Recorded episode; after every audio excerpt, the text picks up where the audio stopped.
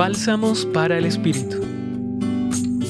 En el texto de hoy que encontramos en el Evangelio según San Mateo capítulo 19 versículos 13 al 15, se nos narra un hermoso acontecimiento, el encuentro de Jesús con unos niños, pues algunas personas querían que Él les colocara sus manos sobre ellos, algo que molestaba a los discípulos, pero Jesús les responde, dejen a los niños y no les impidan que se acerquen a mí.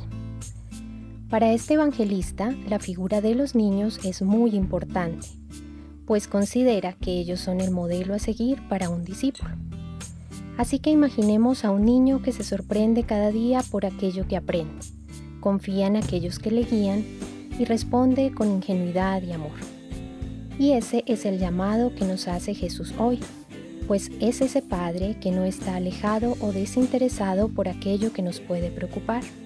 Al contrario, Desea que nos aproximemos a Él como esos hijos que quieren compartir aquello que viven, sueñan y esperan.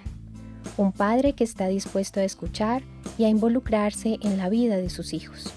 Desea igualmente que seamos dóciles a su palabra y espera que cuando hagamos algo en nuestra vida pensemos que es tan agradable ante sus ojos. ¿Qué podrías entonces aprender de las actitudes de los niños? Los acompañó en la reflexión de hoy Julián Andrea Martínez Blanco desde el Centro Pastoral San Francisco Javier de la Pontificia Universidad Javeriana.